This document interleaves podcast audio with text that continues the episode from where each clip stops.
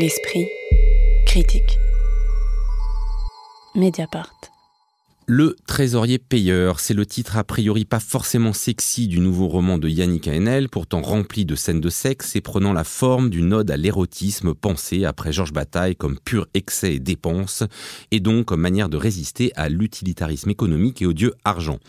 Georges Bataille était romancier, mais écrivait aussi sur l'anthropologie, l'économie, la philosophie, l'art, et avait pour grand projet d'élaborer à partir d'une critique de l'utile une économie générale qui désaliène l'homme en lui restituant sa part maudite, la consommation envers de la consommation, libre, gratuite et jouissive, et la notion de dépense opposée à celle d'épargne, et à propos de laquelle Bataille écrivait que la haine de la dépense est la raison d'être et la justification de la bourgeoisie.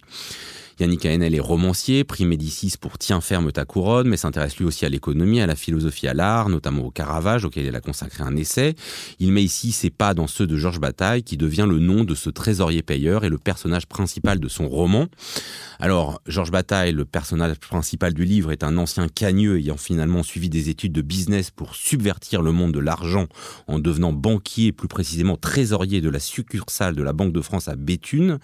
Une première question à partir de là, Lise Wajman, pour donner une vue d'ensemble de ce roman où se mêlent les références empruntant autant à Hegel qu'à l'économie politique, autant à la poésie qu'à l'art visuel. Est-ce qu'on est pour vous euh, face à un roman de Cagneux exposant de manière assez grossière son savoir et son savoir-faire ou dans l'un des romans les plus brillants de la rentrée, puisque c'est ainsi qu'il est souvent décrit par plusieurs journaux? Alors je récuserai l'alternative, même pour dire que au point de départ du livre, donc peut-être il y a cette confusion entre le réel et la fiction, puisque euh, Enel raconte, se met en scène pris dans, un cycle d'exposition, invité plutôt à un cycle d'exposition euh, à la banque, installé à l'ancienne banque de France de Béthune. Et il est invité à, travailler euh, dans le cadre de cette exposition. Il découvre à cette occasion que l'un des derniers directeurs de la banque s'appelait précisément Bataille.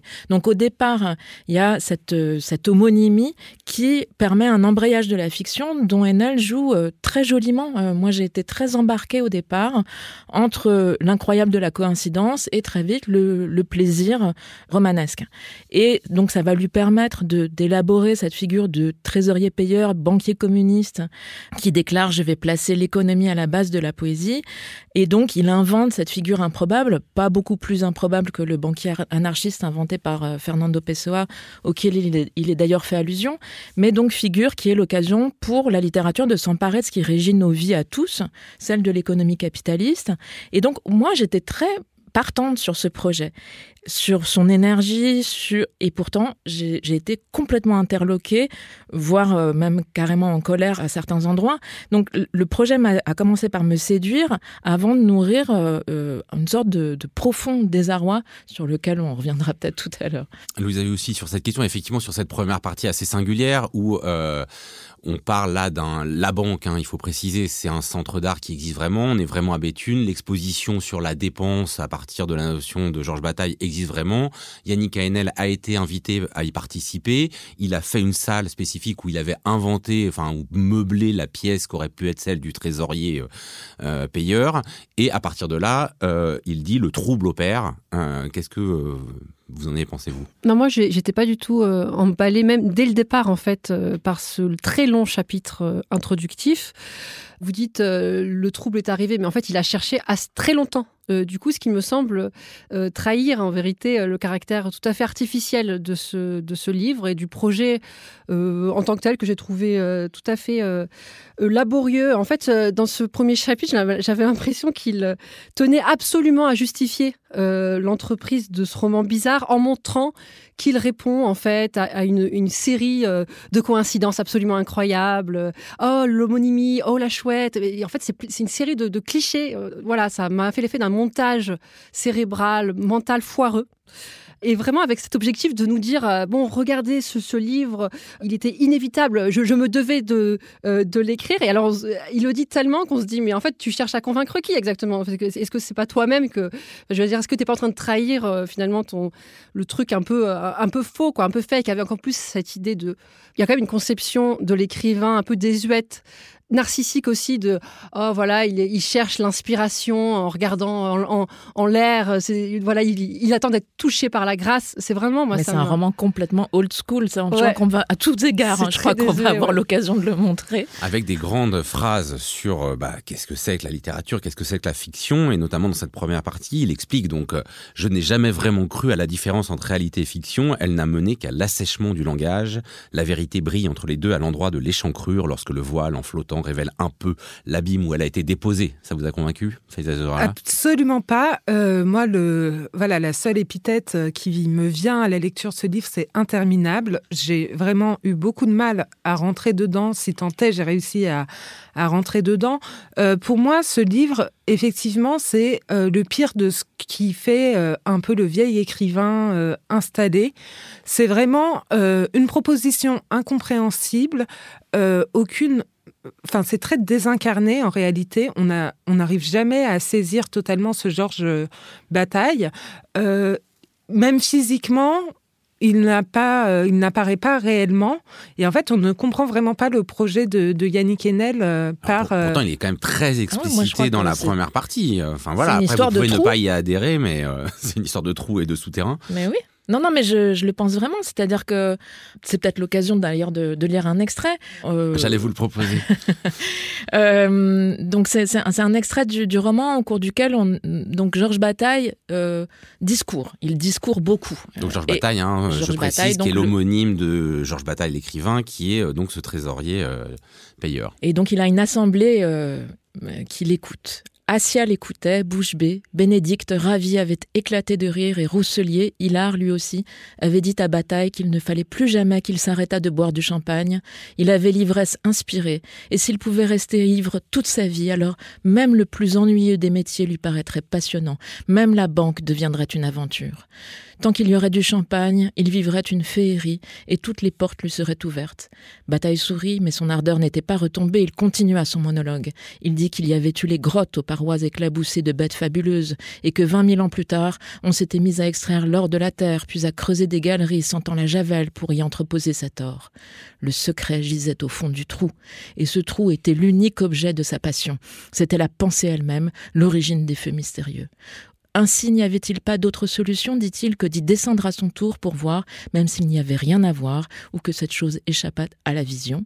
Pas d'autre recours qu'une exploration personnelle, qu'il y eût quelque chose ou rien au fond du trou, seul celui qui s'y engouffrait pourrait le savoir et aurait une vie. Il cherchait une chose obscure, une chose dont il avait entrevu la vérité en descendant dans les coffres de la Banque de France. C'est vraiment une histoire de trou, c'est-à-dire que à la fois c'est l'écrivain qui creuse son sujet et qui commence, euh, enfin le, point de départ, on voit bien que le moment où ça se décale de euh, l'occasion réelle de cette exposition, c'est que il commence à imaginer que euh, il y a un, un souterrain et un tunnel qui relie la maison du trésorier payeur euh, à la succursale de la Banque de France, donc un tunnel, un trou, et c'est vraiment aussi l'écrivain qui creuse son sujet. Et puis cette histoire de trou, évidemment, c'est aussi l'initiation à bataille, opposée à la logique de l'accumulation du capitalisme, une philosophie qui, qui l'excède, un art de la dépense, donc de faire du.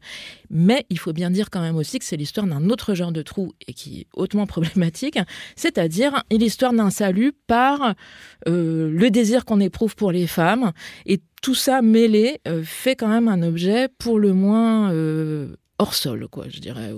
Oui, non, mais ça, il faut dire que le, le, le livre est construit sur une opposition entre l'argent, euh, l'accumulation de l'argent, euh, qui est mauvaise, et au contraire, le sexe comme pure dépense, comme pur désir. Ça, pour vous, narrativement, ça fonctionne pas, euh, Louisa Lucy Non, pour moi, ça.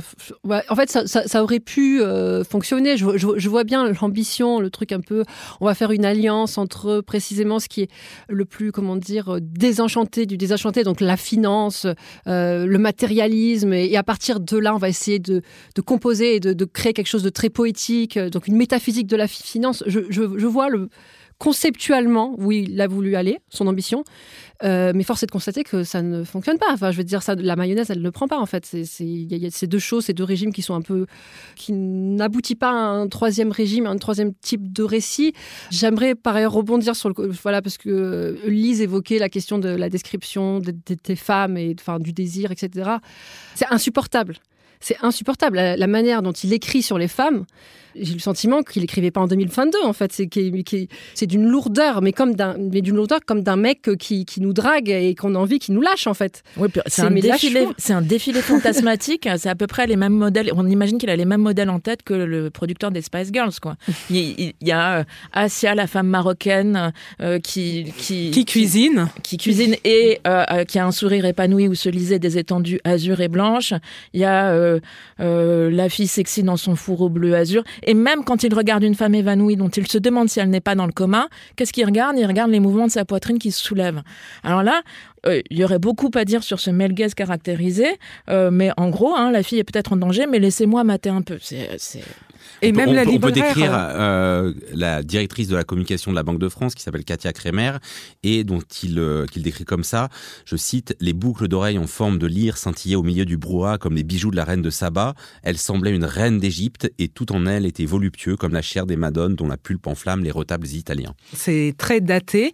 On voit que la révolution euh, MeToo n'est pas passée dans son objectif à Yannick Enel, mais au-delà de ça, sur le plan littéraire, ce sont des descriptions très lourde et même euh, la libraire, euh, la libraire finalement se révèle être euh, une espèce de, femme complètement obsédée sexuelle. il le souligne, il le souligne et le une rencontre qu'il fait où on a l'impression voilà que c'est un peu différent parce qu'elle a une forme de liberté, elle n'est pas juste soumise à son désir, mais même là. Et même là, bah, elle se retrouve chosifiée comme comme toutes les femmes. Mais à la rigueur, pour moi, ça, ça répond au cliché qui jalonne le livre. Effectivement, c'est un concept raté.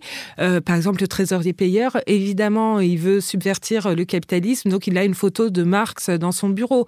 Et quand on lit ça, on lève les yeux au ciel en se disant, il a osé?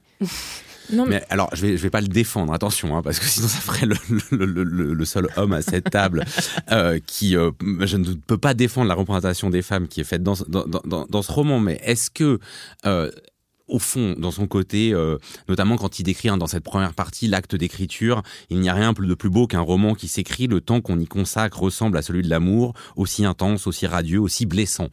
Euh, on a, on a effectivement la pression euh, voilà, d'une métaphore quand même assez éculée et, euh, et, difficilement défendable. Après, peut, il y a, y a, presque une, une, forme de, moi j'ai trouvé de naïveté, mais non, euh, qui, bien qui, sûr. qui, pouvait presque être touchante. Mais évidemment, parce qu'en fait, le roman est complètement, on a dit hors sol ou je sais plus, enfin on est tous d'accord, mais parce que c'est vrai dans son rapport aux femmes, mais c'est vrai aussi dans son rapport à la politique et à l'économie.